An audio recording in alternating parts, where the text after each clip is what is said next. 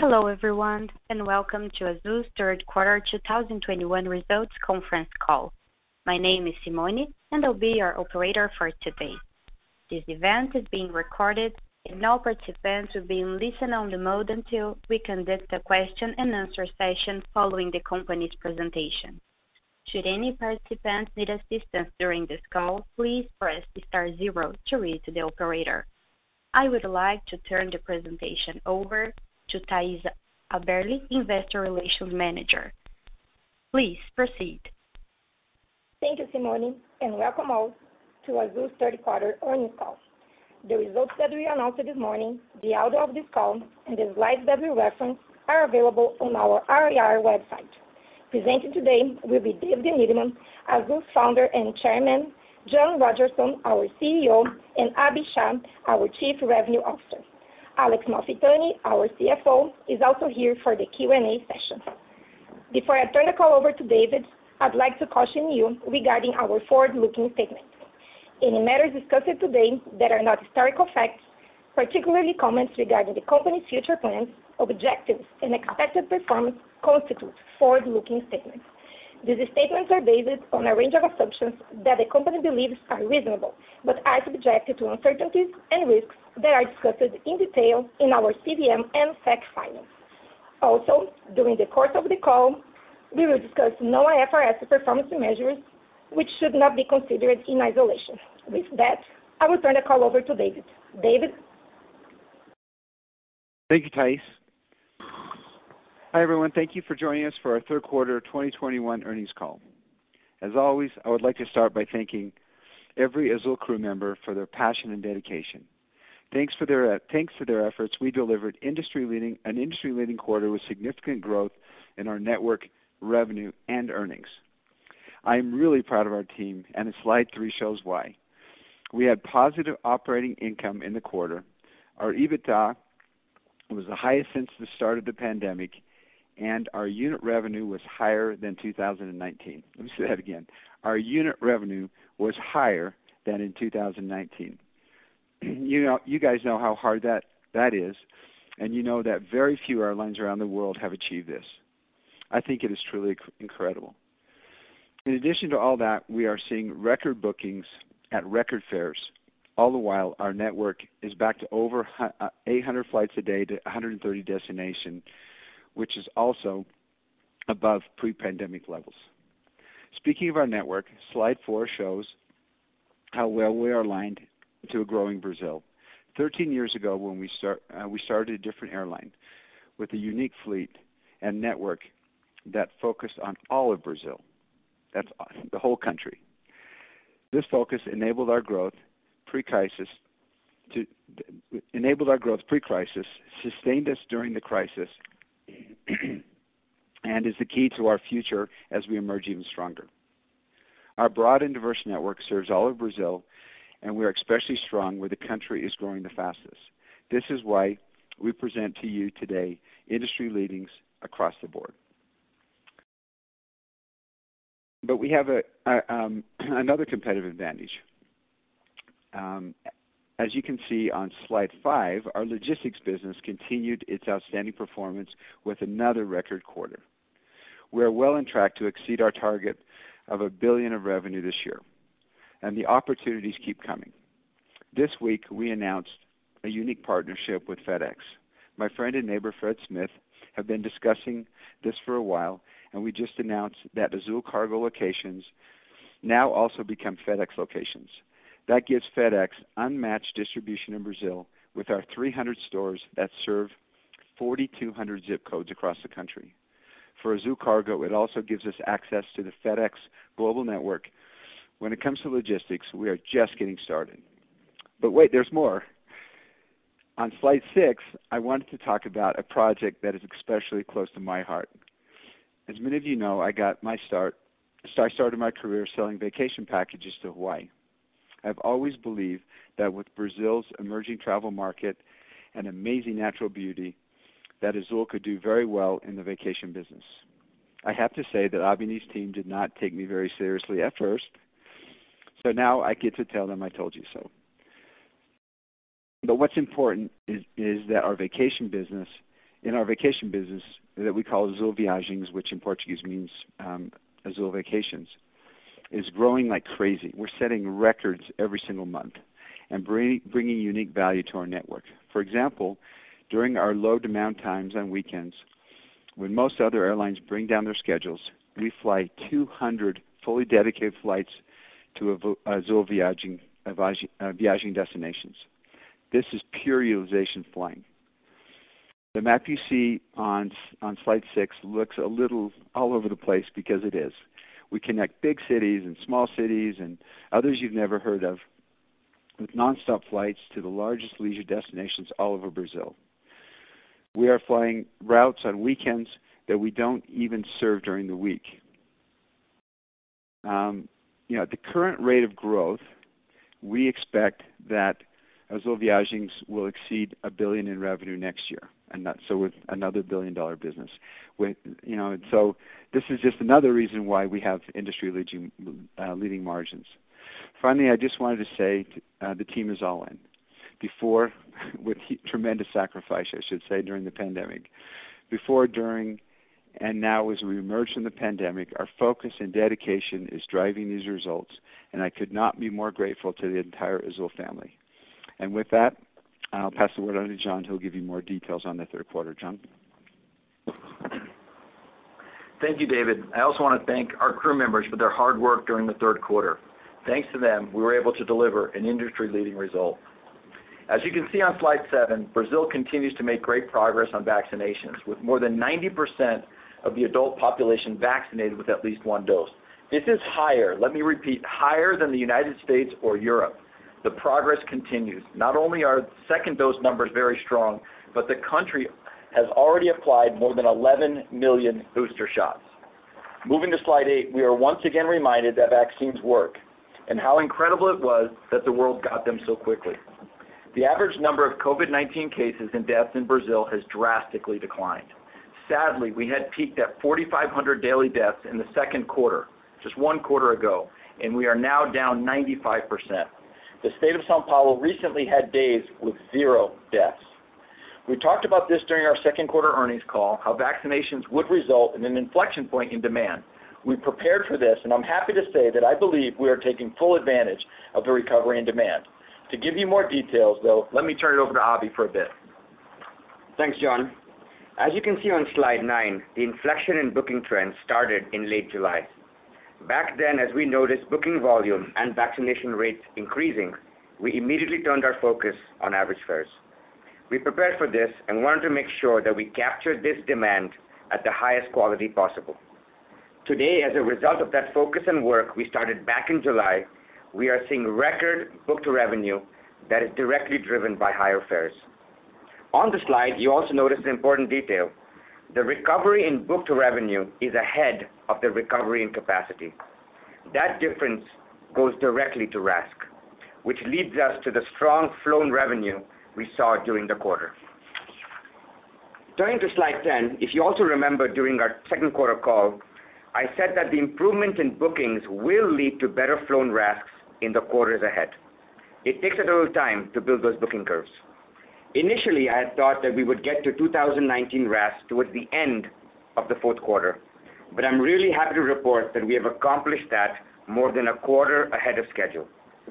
Strong close-in bookings, together with an improvement in corporate revenue, helped to achieve this. On the slide, you can see the sequential and consistent improvement in unit revenue with 3Q above 2019 levels.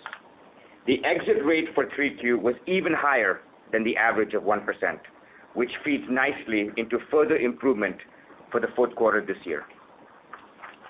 Moving to slide 11, as David said, it isn't that common that an airline right now has recovered its pre-crisis RASK especially ones with 90% or more capacity recovered. So I'm really proud that we are, we are one of the few around the world to have achieved this. Revenue can be created or destroyed in the details, and the team has worked really hard to capture as much as possible. As a result, we are optimistic of the trends we are seeing. With that, I'll turn it back over to John. John? Thanks, Abhi. As you can see on slide 12, we grew our top line by 60% in the quarter to over 2.7 billion reais. while operating expenses increased only 23%. This shows the operating leverage available to us post-pandemic and our commitment to emerging from this crisis a more efficient airline. Moving on to slide 13. For the first time since the onset of the pandemic, we generated positive operating income, reaching 136 million in the quarter, which represents a margin of 5%. EBITDA in the quarter was also a record since the onset of the pandemic at 486 million reais, representing a margin of 18%. Again, from what we can see, we're one of the few airlines around the world that not only have positive EBITDA, but also positive EBIT. During these times of higher fuel prices, there are very few things more important than fuel-efficient aircraft. As you know, fleet transformation is a key part of our strategy, and we have already made good progress. As you can see on slide 14, compared to 2016, our fuel consumption per ASK is down 20%. Correspondingly, our CO2 emissions per ASK are also down significantly over the same period. This progress is important as we reaffirm our commitment to sustainable growth. We already have the largest fleet of next-generation aircraft in the region, and there's more to come. As you can see on slide 15, our operation generated 1.1 billion in cash flow, which we used to deleverage the airline in the form of rent payments and also had money to invest in CapEx for our future. I'm happy to report that we ended the quarter with a strong immediate liquidity of 5.3 billion reais, together with a total liquidity of 8.3 billion. As a reminder, we entered the crisis in the first quarter 2020 with only 2 billion reais. Ending this quarter with 5.3 billion reais is truly remarkable. On slide 16, you can see that Azul has no significant debt repayments over the next two years. This comfortable liquidity position ensures that we can focus on the many opportunities ahead of us that we see in this market. On slide 17, it's important that we show the world all the good we are doing. For example, in the quarter, our passionate crew members supported and participated in more than 100 voluntary actions, helping thousands of people all over the country. We distributed more than 7,000 donated pieces of clothing, and over 520 organs were transported on our aircraft, helping save lives. We also delivered more than 43 million vaccines to some of the most remote parts of Brazil as part of our commitment to use our scheduled network and carry vaccines free of charge. Looking forward, while currency and fuel are a challenge, we are really excited about our business. We have unique competitive advantages and levers for earnings growth, as you can see on slide 18. It begins with our fleet and network advantages, complemented by our businesses such as Azul Cargo, Azul Viagens, and TudoAzul, our loyalty business. In addition, vaccinations continue to increase. Brazilian cities are now open. Companies are back to in-person work, and international border restrictions have been lifted. As a result of these developments, along with current demand trends, we are full of confidence as we head into 2022. We plan to be one of the few airlines in the world to produce more EBITDA in 2022 than in 2019. With that, David, Alex, Abhi, and I are here to answer your questions.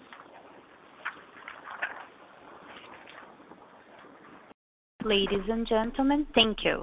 We'll now begin the question and answer session. If you have a question, please press the star key followed by the one key on your touch-tone phone now. If at any time you would like to remove yourself from the questioning queue, press star two. For those following the call via webcast, you may post your questions on the platform, and they will be either answered during this call or by the Azul Investor Relations team after the conference is finished. The first question comes from Josh Milberg with Morgan Stanley. Hey, everyone, and thanks for the call and big congrats on the results. My first question is if you could revisit the guidance for 2022, um, given these results and also just given the shift in fuel and FX. And then as a part of that question, it would be just great to get your updated thoughts on capacity growth next year and what the breakdown of this growth could be. I think before you were contemplating a major expansion of routes as part of the plan on the domestic side and a rebound to 2019 levels on the international side. Thanks, Josh. And thanks for congratulating us. We're very happy with our revenue performance for sure in the quarter. And um as we look forward, you know, Abhi is ahead of where he thought he'd be. And I think as we look into 2022, when we did our forecast, I think previously we said we'd be 4 billion plus. Obviously, exchange rate and and fuel prices impact that, but we feel very good about the revenue performance that we've been able to do. So what we said is, look, we're gonna be above 2019. and so You know, we haven't given up on the 4 billion, but, you know, it's in that range. You tell me what fuel is gonna be and what currency is gonna be. But I think the revenue performance is the most important thing you need to take away from this call, is we're seeing very strong revenue performance. Obviously, we have a lot more to do, and David highlighted a lot of the things that differentiate Azul Cargo, right? I mean, just the fact that it's gonna do 1.1 billion this year. Next year, it's gonna be a lot bigger than that. You know, the packaging business that Abhi's developed over the last couple of years, and Alex is going after cost. You know, we feel confident about 2022. You know, we're we're not saying it's gonna be, you know, above 4 billion at this point just because of currency and fuel, but we haven't given up on the 4 billion, Josh. We feel very good about where we are. We feel very good about how the team is working and the capacity that we've deployed and the revenue that Abhi's been able to bring in. But to talk specifically about capacity for next year, I'll turn it over to Abhi. Hey, Josh. Yeah. So I'll divide it up into two, obviously, domestic and international. So happily, um, we are now going back into Orlando on December first. and so uh, December onwards, we will have a daily flight to Lisbon, a daily flight to Fort Lauderdale, and a daily flight to Orlando. Uh, I don't expect much change to that, uh, at least in the short to medium term, at least through the first six months or so of July. The revenue is good, but I wanna make sure that the flights do well and, you know, we keep the fares healthy. Um so internationally, I would say that we will only be close to 2019 levels by uh, 3Q, 4Q of next year. Uh, for the first six months, probably 50%, and the next six months, you know, 75% and getting to 100% by the end of next year. So that's on the international side. So as uh, as a total, we will probably be just be just a little bit below 2019 for international. For domestic, we are gonna be larger than 2019. And the best estimate you can do for that is take what we have published right now. You can take an average of January, February, March, and then just, you know, take that times 12, basically. Our fleet is relatively stable through most of the year, you know, at least until 3Q. So um, we're flying the fleet that we have, and we're happy to do so. We haven't done so in 18 months. And um, it's very much gonna be focused in our, in our market, in our routes, in our network. We are still 80% plus alone in our network. Uh, we are larger than before in our hubs, like uh, Campinas, like Recife, like Belo Horizonte, and that's where our focus is. And um a lot of the a lot of the capacity is coming from upgauging. Uh, we've taken, you know, since 2019, A320, A321s and E2s, and that's where the capacity is coming from. So we're actually gonna be lower in departures, but we're gonna be above in seats and stage length, which is actually really really efficient growth, uh, given that it's all in our network. So domestic will be bigger, well within our network, uh, basically kind of what we have today. International, I expect uh, the three nonstop flights that we have now, at least for the short, medium term. Hope that helps. That does help, and thanks for all that color. And then my second question is um, if you could give, and this, I think this one is for John, your latest thoughts on the M&A possibility with LATAM. And just wanted to hear if anything had changed in your your perspective with the macro situation, LATAM's latest results or anything going on behind the scenes. And I ask that in part just because I know John hasn't been timid about discussing that in the past, but would fully understand if if you can't say much. I've been timid, Josh. No, I think I think I think the macro situation promotes consolidation. I mean, I mean that's the biggest story of all. I think is as the buy side and sell side look at the at the market, it's like, wow, you know, even more opportunity for consolidation in the space. And so, you know, uh, obviously, LATAM has a process that that we need to we need to respect, but we haven't given up on it. We think it's in the best interest of of creditors and and best interest of our shareholders. You know, Alex and I talk often, you know, we have a fiduciary responsibility to pursue consolidation, right? That we we have to do that. And if everyone's working for the best interest of their, you know, shareholders and stakeholders and creditors, they should be pursuing that. And, and you know, I'm fair, I'm very confident that our plan has a better recovery overall. And so we're very engaged in the process and, and more news to come. Obviously, I wanna focus on this earnings report, which I think is very good, And and not only are you looking at it, Josh, but I think creditors are looking at it. I think people are looking at, wow, look at how these how they manage their business in Brazil, and what could that mean you know, to a larger business. So I think a lot of people are paying attention to it, and so we're kind of excited to talk about our results today, but we certainly haven't um, haven't given up on it because we think there's more to come as the exclusivity period expires in the next couple of weeks. And so you'll hear more from us at that time. Thank you guys so much.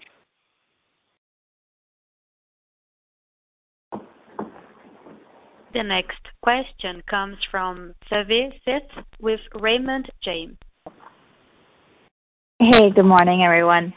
Um and maybe for Abhi, like, could you provide a little bit more granularity on what you're seeing in the domestic market in terms of you know, leisure had, kind of, I think, was already around 100%. Like, where are you seeing that? And then just in terms of business travel recovery, what you're seeing and what you can expect heading into 2022. Yeah. Hey, Savi. Thanks. As as I mentioned in the opening remarks, we are very um, bullish on the trends we are seeing. Let me just step back a little bit because I think it's important to kinda highlight the transition that happened um, sort of July onwards. You know, as as we, you know, July, everybody flew kinda high load factors, and we noticed the volumes were coming, but the fares were low. And that's when we decided that we're going to pivot to higher fares. And we did this in a couple of ways, and one is really, really small fare increases, but a lot of them. And I think that was a departure from how the industry usually does it. Uh and it worked really well for us because it allowed us to keep testing demand every time we took small increases and allowed the market to remain stable in terms of you know, somebody worried about not being competitive. Many of those fare increases, the industry followed us. Some they did not. But because we were 80% plus alone, you know, we have the flexibility to push the envelope. So that worked really well for us. And then we also took a hard look at um, the level of discounts that we have in the corporate market and travel agency market. And we were actually surprised at how much revenue came out of that. And it's something that's relatively underappreciated, but I think that that was something that we learned in this process as well, in that keeping that discipline, how much revenue you can generate. So both of those things have worked really well. Uh, we are at Uh, some of the highest fares, the highest fares we've actually ever been in terms of new bookings, uh, as well as booked revenue. Uh, direct channels, which we would call leisure, are ahead more than 100%. I mean, overall, we're about you know, 115%, 120% of where we were. So leisure is above that even. The corporate market is recovering. I would say that we're currently at 70 corporate recovery. And as you know, our corporate presence is much more fragmented than just São Paulo. It's a lot of it is agribusiness, a lot of it is services, energy, oil and gas, infrastructure. And um so we're at 70% and improving. São Paulo is going to host a Formula One race this weekend. And looking ahead, we're seeing positive comments from our commercial folks about events, about training events, about groups. Bookings are very strong as well, not just this year, but into next year as well. So um I think I think the trends are positive. I think that the team's done an amazing job of putting us in a position where we can take advantage. And um yeah, I think I think the trends are very good going going forward.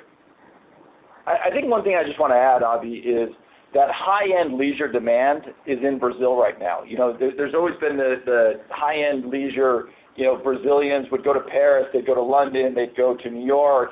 They're actually spending money in Brazil. You know, I was in the south of Brazil last week at at a city, Gramado. You walk into the city, you feel like you're in Europe. And so Brazilians, through the crisis, have fallen in love with Brazil. I think that's fantastic. You know, the devaluation of the currency is having people choose more you know, flights inside of Brazil to leisure destinations. You know, keep in mind, we have 850 flights a day, 10 of those are outside of Brazil, the remaining are inside of Brazil. And so having Brazilians kind of fall back in love with their country has been fantastic for us and is really spurring demand all throughout the country, which which has really been beneficial for Abhi's RASK.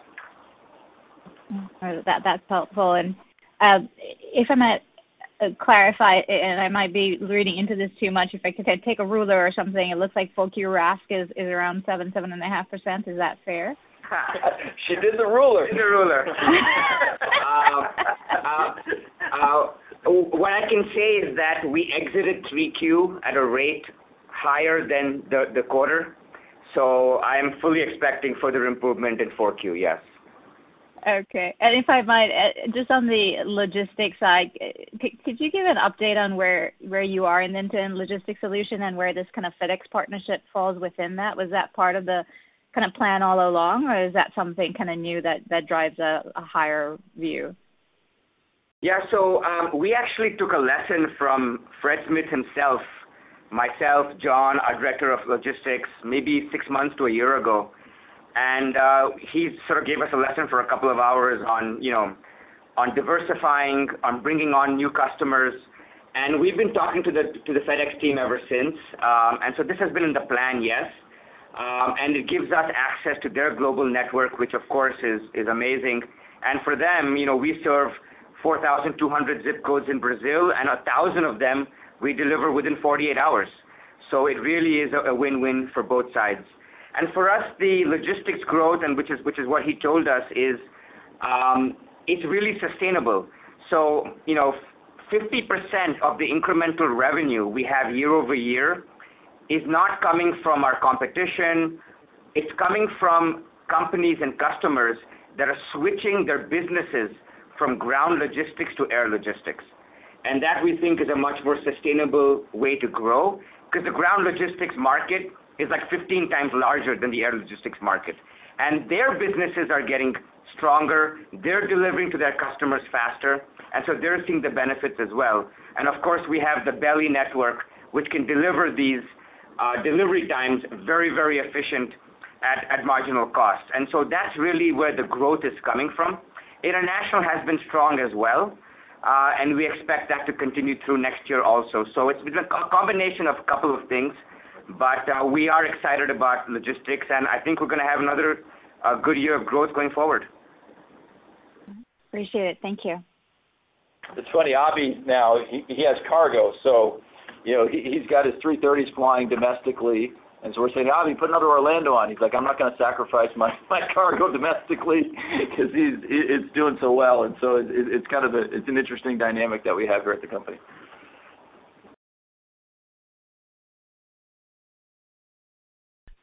The next question comes from Mike Linenberg with Deutsche Bank. Hey, uh, good morning, everyone. And yeah, I wanna echo Josh's comment. Congrats on a fantastic quarter. I just, um, I'm gonna go back to that same RASK chart that uh, Savi just referenced, um, you know, to see the 120% in in 4Q. Um, and if you think about sort of where your costs are right now, and so I guess this is actually to to probably John and Alex. If we think about costs and where RASK could be or where it's heading, and yet, you know, we're dealing with the higher fuel, even incorporating that, it does feel like that it is possible that we could see margins that approach double digits in the fourth quarter. Is that am I being too aggressive there? And I and I realize fuel, we're still, you know, we got another, whatever, six weeks to go with respect to fuel prices and currency. But um, it does feel like that the math could move toward that toward that bogey. What do you think? Yeah. No, I think you have the dynamics right, Mike. Um, RASK, as Abhi indicated, will expand from Q3. Uh, you know, CASK is probably gonna be up, but not as much. And a lot of it is because of dollar and fuel. Mm-hmm. Remember that there is a lag on fuel uh, of about 35 days, right? You know, in terms of uh, the way that oil prices behave and how long it takes for that to impact jet fuel prices.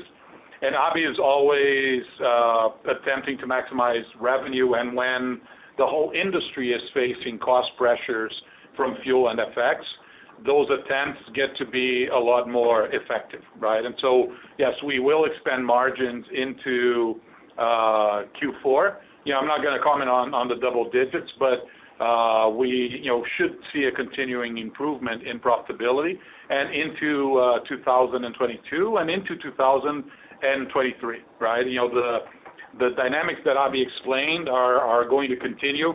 We're gonna grow capacity, but we're not gonna grow a ton of departures.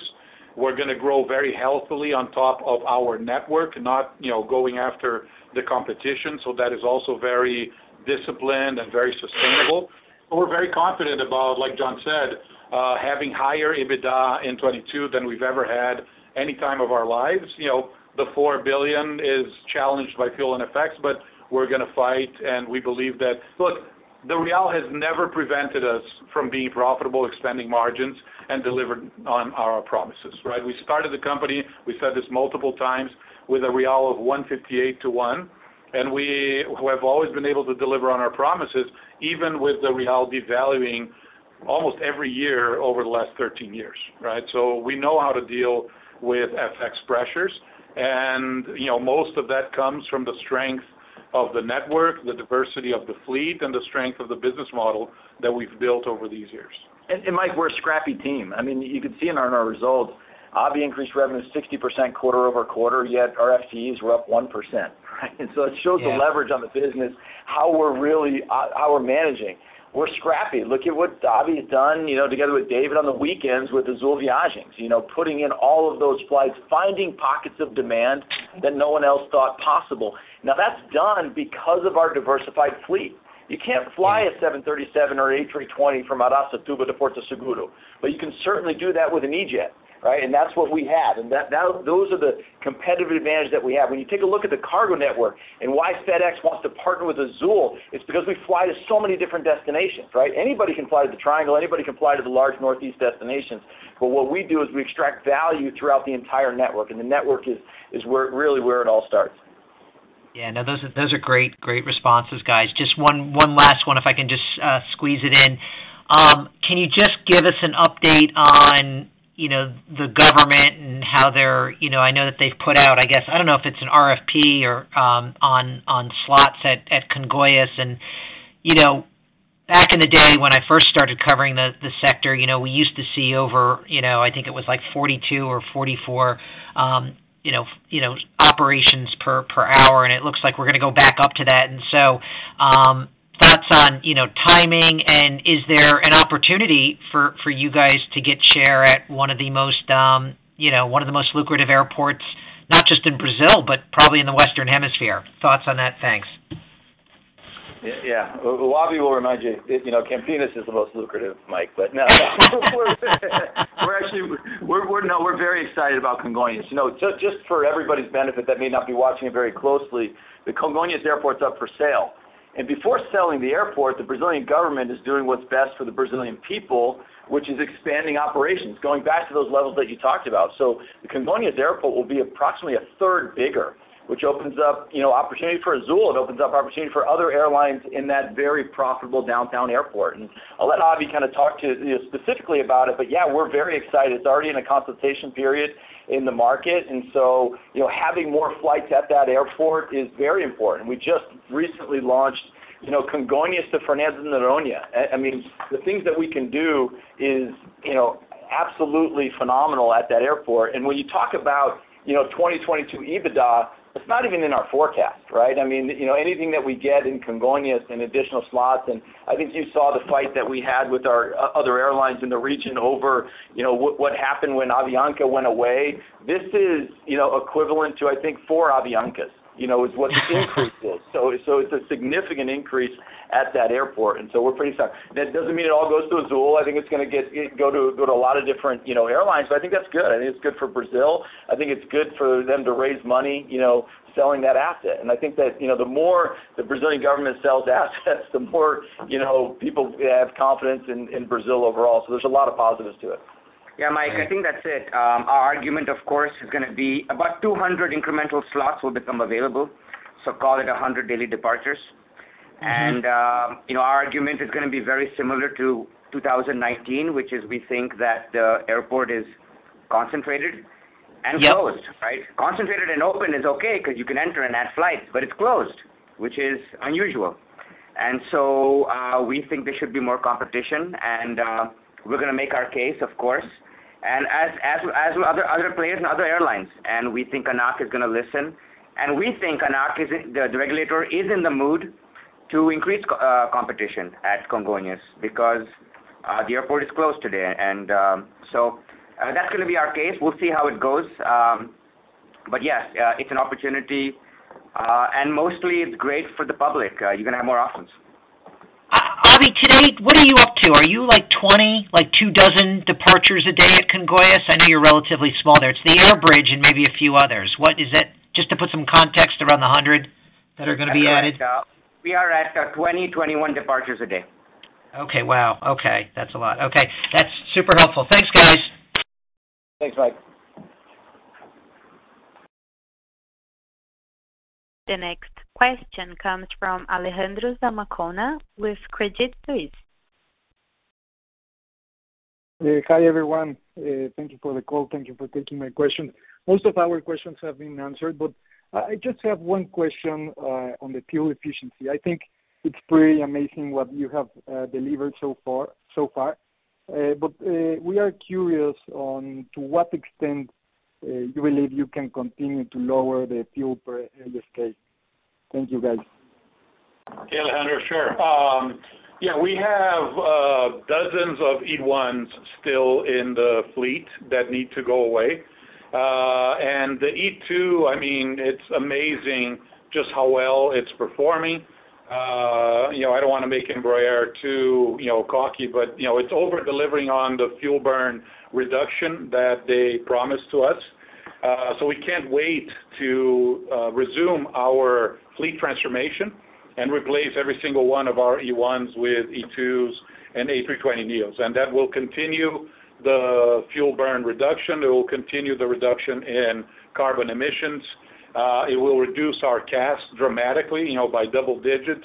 Uh, it will allow us to stimulate demand with those extra seats. Because actually, when you go from an E1 to an E2, for those of you that remember the economics of the fuel transfer the fleet transformation that we mentioned a few years ago, these marginal seats, these extra seats, come in at a negative cost. We're going to spend less money to fly an E2 and to lease an E2 than we do on an E1, and we get extra seats for it, right? So they come in at a negative cost, and we're able to stimulate demand and reduce CASK uh, all at at the same time. So we're very excited about that. Also, the pandemic obviously delayed our fleet transformation plan by a couple of years, like it delayed you know, the whole world on pretty much everything by a couple of years.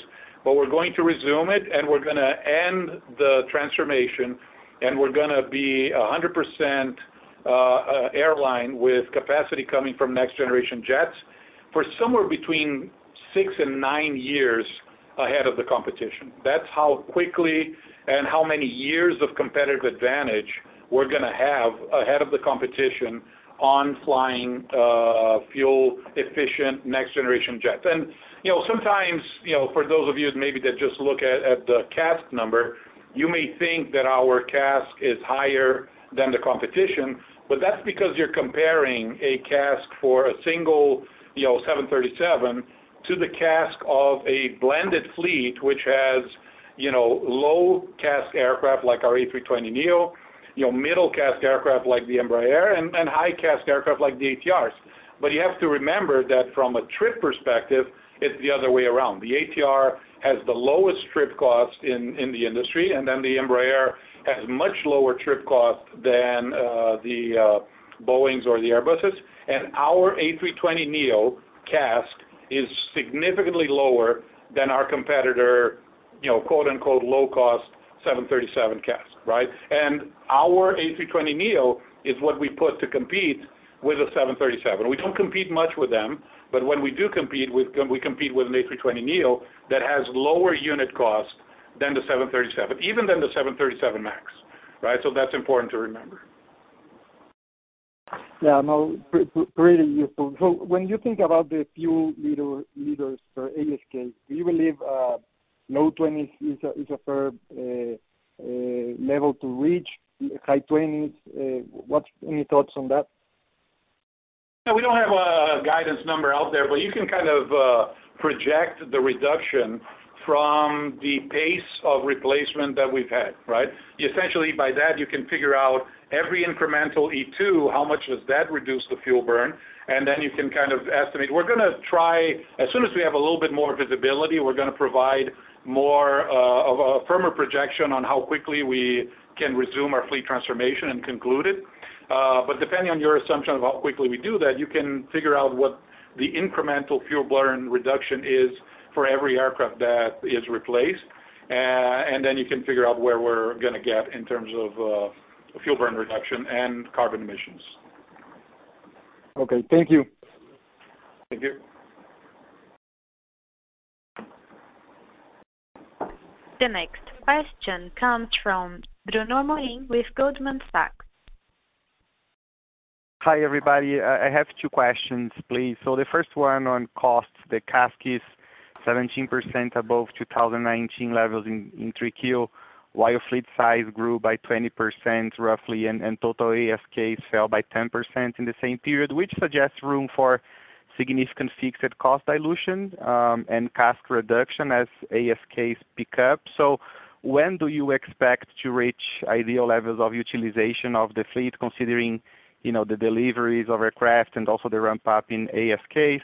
And the second question, you know, domestic ASK is now above 2019 levels, international well below. Uh so to what extent does it distort the RASK comparison versus 2019? Or In other words, you know, was international RASK in 2019 significantly different from the domestic RASK? Thank you very much. Yeah. Hi, uh, thanks for the question. So regarding fleet utilization, you know, we're getting close, but starting January onwards, uh, first quarter is when we're gonna have our normal levels of fleet utilization. So um, uh, as I said, we're flying the fleet that we already have. We're flying it more and more every single month. And January onwards, first quarter onwards is when we're gonna have normalized levels of fleet utilization. Regarding the impact of stage length on RASK, Um, it's important to remember that our overall stage length is only 5 kilometers different. So they're actually at the system-wide level, uh, there is no impact. And the reason is, you're right, we have a lot less international, but our domestic stage length is significantly above our 2019 domestic stage length because we're flying more leisure, because we're flying more A320s, A321s, and we're flying more E2s, which fly longer and fly higher utilization. So uh overall, the impact is a wash as our overall stage length is only 5 km different. So uh the RASK that you're seeing really is the RASK that's generated by the demand. But you're absolutely right, Bruno. There's a lot of operating leverage going forward. You know, and Abhi's talking about the ASKs he's gonna put into the first quarter, but as you go throughout 2022 and he puts more international ASKs, you dilute the unit cost across all of those ASKs as well. And so, and, and you can see how we did it, you know, I already referenced it, but increased significantly ASKs quarter-over-quarter, but you saw what happened to our unit cost as a result. And if you normalized for fuel and FX, you know, we're even, we're even better. Thank you very much.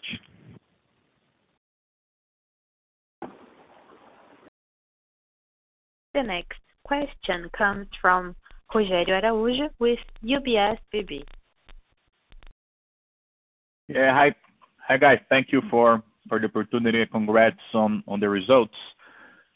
A couple here. One, if Abhi could provide us more color on his view of the sustainability of the the fourth Q RASK. Any color could be helpful uh, in terms of um, uh, maybe a pent-up demand that we have now for the leisure segment, and then there is gonna be um, a recovery of the corporate segment. So how does he think about uh, the sustainability of this kind of RASK level for 2022 quarters? And also, on the RASK, on the CASK ex-fuel Uh, for upcoming quarters, what to expect? Uh, similar levels than 30Q? I think there is a carryover of a higher, uh, maybe, some higher prices on the BRL. But what to expect in terms of um, CASK ex-fuel levels in fourth Q and first Q 2022 and so on? Thank you so much. Hi, Rogério. I'll start then pass it over to Alex. Um, You know, what we can see in the booking curves for December, January, February, March um, lead us to believe that these trends will continue. Um, I was actually talking to my team this morning to push the fares even higher, actually, and they were kind of pushing back at me. But um, you know, um, the the commercial guys feel good about what they're hearing in the market in terms of events, in terms of group bookings, in terms of training seminars that companies are are doing, the rhythm of coming back to in-person. I mentioned Formula One is happening this weekend. So, you know, honestly, from what I can see right now, the trends uh, continue.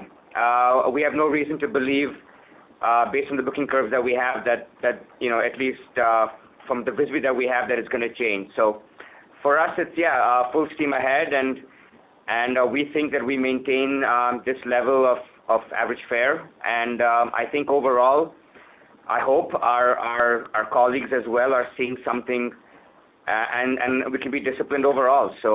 Rogério, Abhi also mentioned you know, corporate revenue is only at 70% of what it was. So the fact that he's got above 2019 RASK levels in the third quarter, he's showing you, you know, Savi played the ruler game, you know, what he's looking at in the fourth quarter, but that's not with full corporate you know, demand back yet. And so that's going to be the next push to get this back to the levels that we are above levels where we need.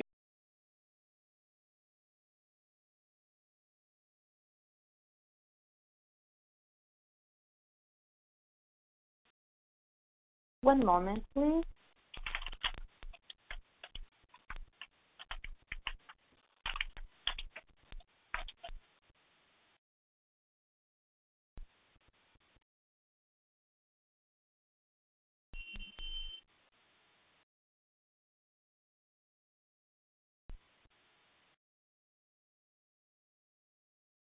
Please, you may proceed, sir. Sorry, we're back. Can you hear us? Yeah, we can hear you. Thank you. I think you stopped on when you were saying that uh, corporate segment should be the next push for you.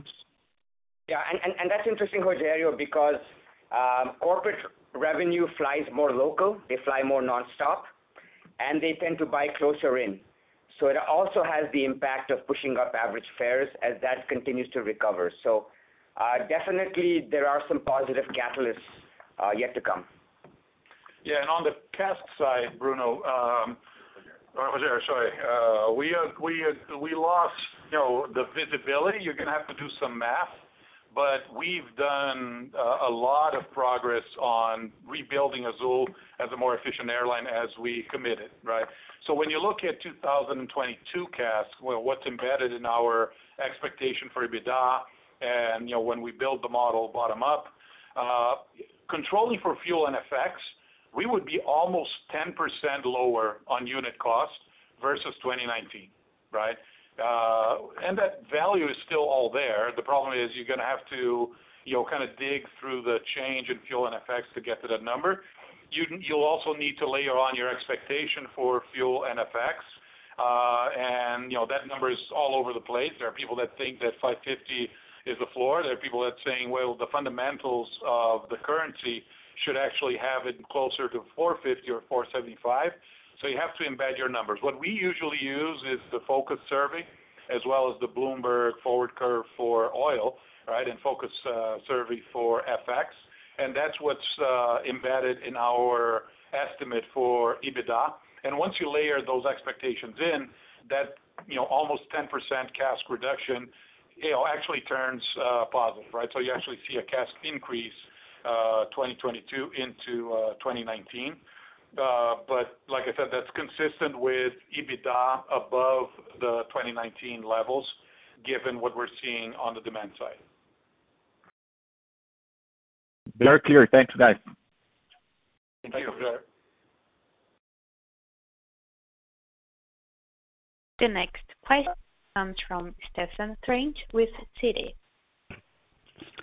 Good morning, everybody, and thanks very much for taking my question, and forgive me, it's now afternoon for you guys. But um, just uh, one or two from me. Um, so First off, um, you know, one of your competitors was kind of making a bit of noise uh, about a backlog of uh, Brazilians waiting to get, you know, U.S. visas, as we see, you know, quarantine-free travel for vaccinated foreigners here. Are you seeing kind of any signs of that? Um, and that's that's my first question. Thanks. Hey, Steve, it's absolutely true. I think what Kaki said is true, but I think that's awesome for Azul, right? And so I I, I often say you can't be in Noronha and New York at the same time. And so I I think that's why Abhi's not taking the full schedule back into the fur into the first quarter because the demand that people think on international is not really there. But that's actually much better for Brazil overall. I think it's great for GOL. I think it's great for Azul. I think it's I think it's good overall, and that's why we've dedicated our network during the high season to to fly locally. No, that's that's super, John. Really really appreciate that. And and and just one more really quick one from me. Uh, Having a chat with a guy on the buy side who's much smarter than me, and we were talking about um, the domestic market in Brazil and kind of the antitrust overlay. And when I think back to 2019, you know, it looked like the antitrust authorities had overruled ANAC on those Congonhas Airport slots. Then, when we think about, you know, what's happened since that time, there didn't seem to be any fuss about, you know, Azul and LATAM Airlines Brazil having, you know, kind of that that joint agreement until a few months ago. Uh, Do you think that kind of sends a signal uh, from the antitrust authorities that, you know, there is at least some modest room for more consolidation? Absolutely, Stephen. I mean, we wouldn't be pursuing it if we didn't believe it was possible. But Let's just back up for a second. You know, all U.S. carriers are subsidized by the U.S. government right now, are they not? They got subsidized money in the U.S. Brazilian airlines got no money from their government. That's a huge contrast. And at the same time, the Brazilian market is 100% open. So a subsidized U.S. carrier can start an airline in Brazil. A European subsidized carrier can start an airline in Brazil. The overlap that we have with our competition is very limited. Every airport that Azul flies in today is open and can and can have additional capacity in that airport. And so, look, I mean, I think there's gonna be noise from certain people around this, but I think it's in the best interest of Brazil. I think it's the best interest of our consumers. It's the best interest of all of our stakeholders. And so, you know, not not a not a real concern. And then the the one concentrated airport in Brazil is, as Mike Linenberg noted, you know, opening up even further. And so there'll be more competition. So I think it's, you know, you have to put things in context. If you go back three, four years ago, the Brazilian market was closed. Foreign carriers could not operate inside of Brazil. That is no longer the case. And you know, when you think about, you know, the support that all other countries gave to their airlines versus the financial support that Brazilian airlines simply didn't receive, you can see the case why, you know, antitrust, you know, should be very favorable to consolidation in Brazil and in the rest of Latin America. Okay, that's super helpful. Really appreciate that, John. I'll let someone else ask a question.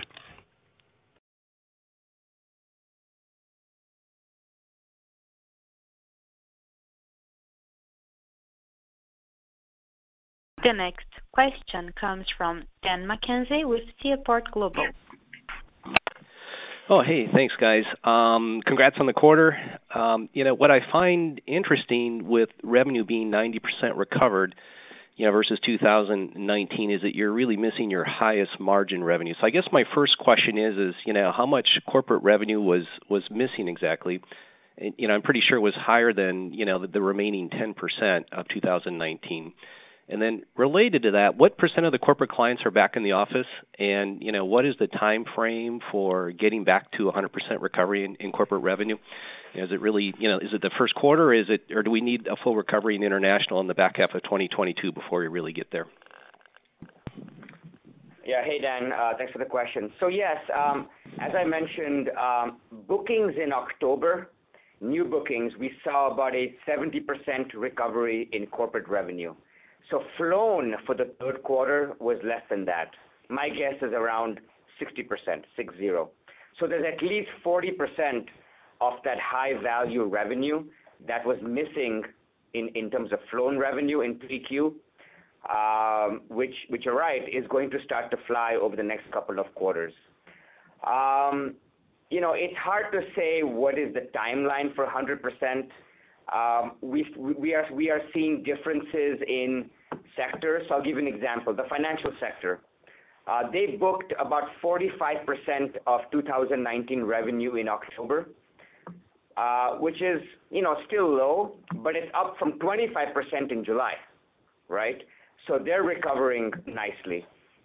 Um, and so I think that November is gonna be better uh, than the 70%, and then we get into the holiday season.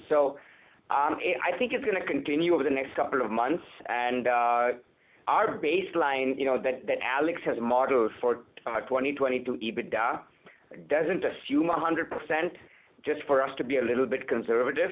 And to the extent that it does come back, there's actually some upside to that as well. So the mm. fact that we're already at 70%, I think is a really, really good sign.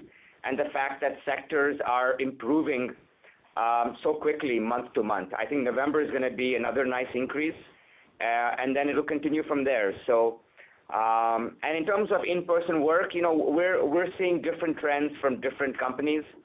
Um but yes, I mean, I think that that momentum is growing. I think when you have companies organizing training seminars, you have companies organizing group events, conferences, I think that's a really, really good precursor to bringing their their, their employees back in the office. So I would say that the trends are positive. Uh, we're at 70% now and improving month to month. Mm, yeah. And I guess, you know, where I'm going with this is, you know, the trends seem pretty positive. I'm just, you know, if you you know, look at the trends today, how is that informing, you know, what you're thinking about normalized pre-tax margins, you know, in this this next cycle? You know, and what's the timeframe for getting there? So as you just kinda think about, you know, what you want your targets to be, how you're managing the business. And then, you know, just going back to slide four as part of this question, it's pretty interesting how you're tying, you know, a good chunk of your growth to parts of Brazil that seem to be above GDP. And so I'm just wondering, you know, what percent of overall flying or revenue, you know, does this flying, you know, include? Or, you know, what percent of the revenue or flying is to these areas that seem to be doing a little bit better versus the rest of the country? Yeah, I can start with that. And I also wanna add regarding the coming back to work. Kids are back in school, right? Which is a huge relief to all our spouses here for sure. Um so that's obviously gonna drive a lot of It's one of the last countries in the world. Yeah. So and that's gonna drive a lot of back to work. So in terms of our diversification, you know, we are about 37% of our capacity is in the triangle as we call it, which is São Paulo, Rio, and Brasília. So we are 60% diversified, which is how we like it.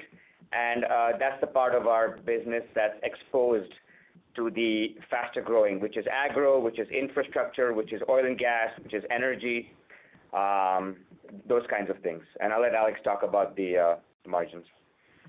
Hey, Dan. Uh, you know, it's tough to kinda talk about normalized margins because our margins in 2022, you know, in terms of percent margins versus 2019 are actually gonna be lower, but they're gonna be higher in 2023. When you layer on the fleet transformation, the continued growth that we're seeing in cargo, you know, we're starting to see a potential in the uh, vacation travel business that, you know, we never saw before. I mean, there's a lot of upside. So I think there's, you know, or we're confident actually there's gonna be margin expansion uh, from 2022 into 2023, from 2023 into 2024 and 2025. You know, there's gonna be bumps along the road because Brazil, you know, throws you some curve balls along the way with currency.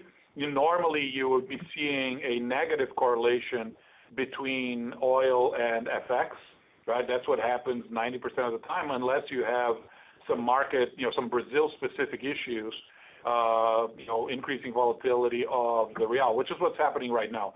But usually with oil prices where they are and iron ore and and soy and, you know, every commodity out there, you would see a much stronger real. That's why economists, not necessarily, you know, banks or traders, but economists say, "Look, the real should be really at 4.75 or even lower." So uh we are confident that we're gonna continue expanding margins. And it doesn't. I'm not gonna say it doesn't matter what the real is, you know, because obviously there is a little bit of a delay for Abhi to recapture uh, cost increases to fares. And you know, we know that the Brazilian market would be a lot bigger if the real was at 4.75 because we would be able to offer lower fares and stimulate demand. But the real being where it is or even weaker does not prevent us from delivering on our promises. But it does inform and it does influence what margins we can generate. So there is a little bit of a circular reference here, and John kind of alluded to it, right? You know, if you tell me what the real is and what oil is, I can tell you with a lot more confidence what the margin is going to be, uh, because there is that pass-through from costs to fares that Abhi has always been able to uh, to implement. But you know, you need to kind of uh, determine those estimates before you figure out what our revenue level is going to be, what our capacity is going to be, and what uh our margins are going to be. Hey, Dan, I just wanna highlight, yeah, we're going into an election year, and there's been a lot of noise on Brazil outside of Brazil. We had a board meeting this week, and one of our board members came down, and he was telling telling his friends, "I'm going to Brazil." They're like, "Are you nuts? Oh my gosh, it's falling apart." And it's like, actually, COVID is a lot better in São Paulo than it is in any major city in the United States right now, right? There's more vaccinated people in in Brazil. I think there's a lot of noise, but we're, our boots are on the ground in Brazil, and we're seeing economic activity. We're seeing things happen throughout Brazil. And so, you know, I think, you know, eventually, you know, U.S. investors will start to look again towards Brazil and the opportunities that exist because there's a lot of great things happening. Mm-hmm. Yeah. Um, hey, thanks for the comprehensive uh, answers. That was great. Thanks. Yeah.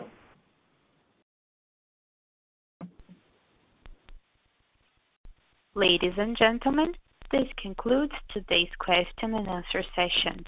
I would like to invite John to proceed with his closing statements. Please go ahead, sir. I just wanna thank everybody, you know, and we're very happy with what we did in the quarter. We look forward to talking to many of you over the next few days and over the coming months. So thank you, and feel free to reach out at any time. Ladies and gentlemen, that does conclude the Azul's audio conference for today. Thank you very much for your participation, and have a good day.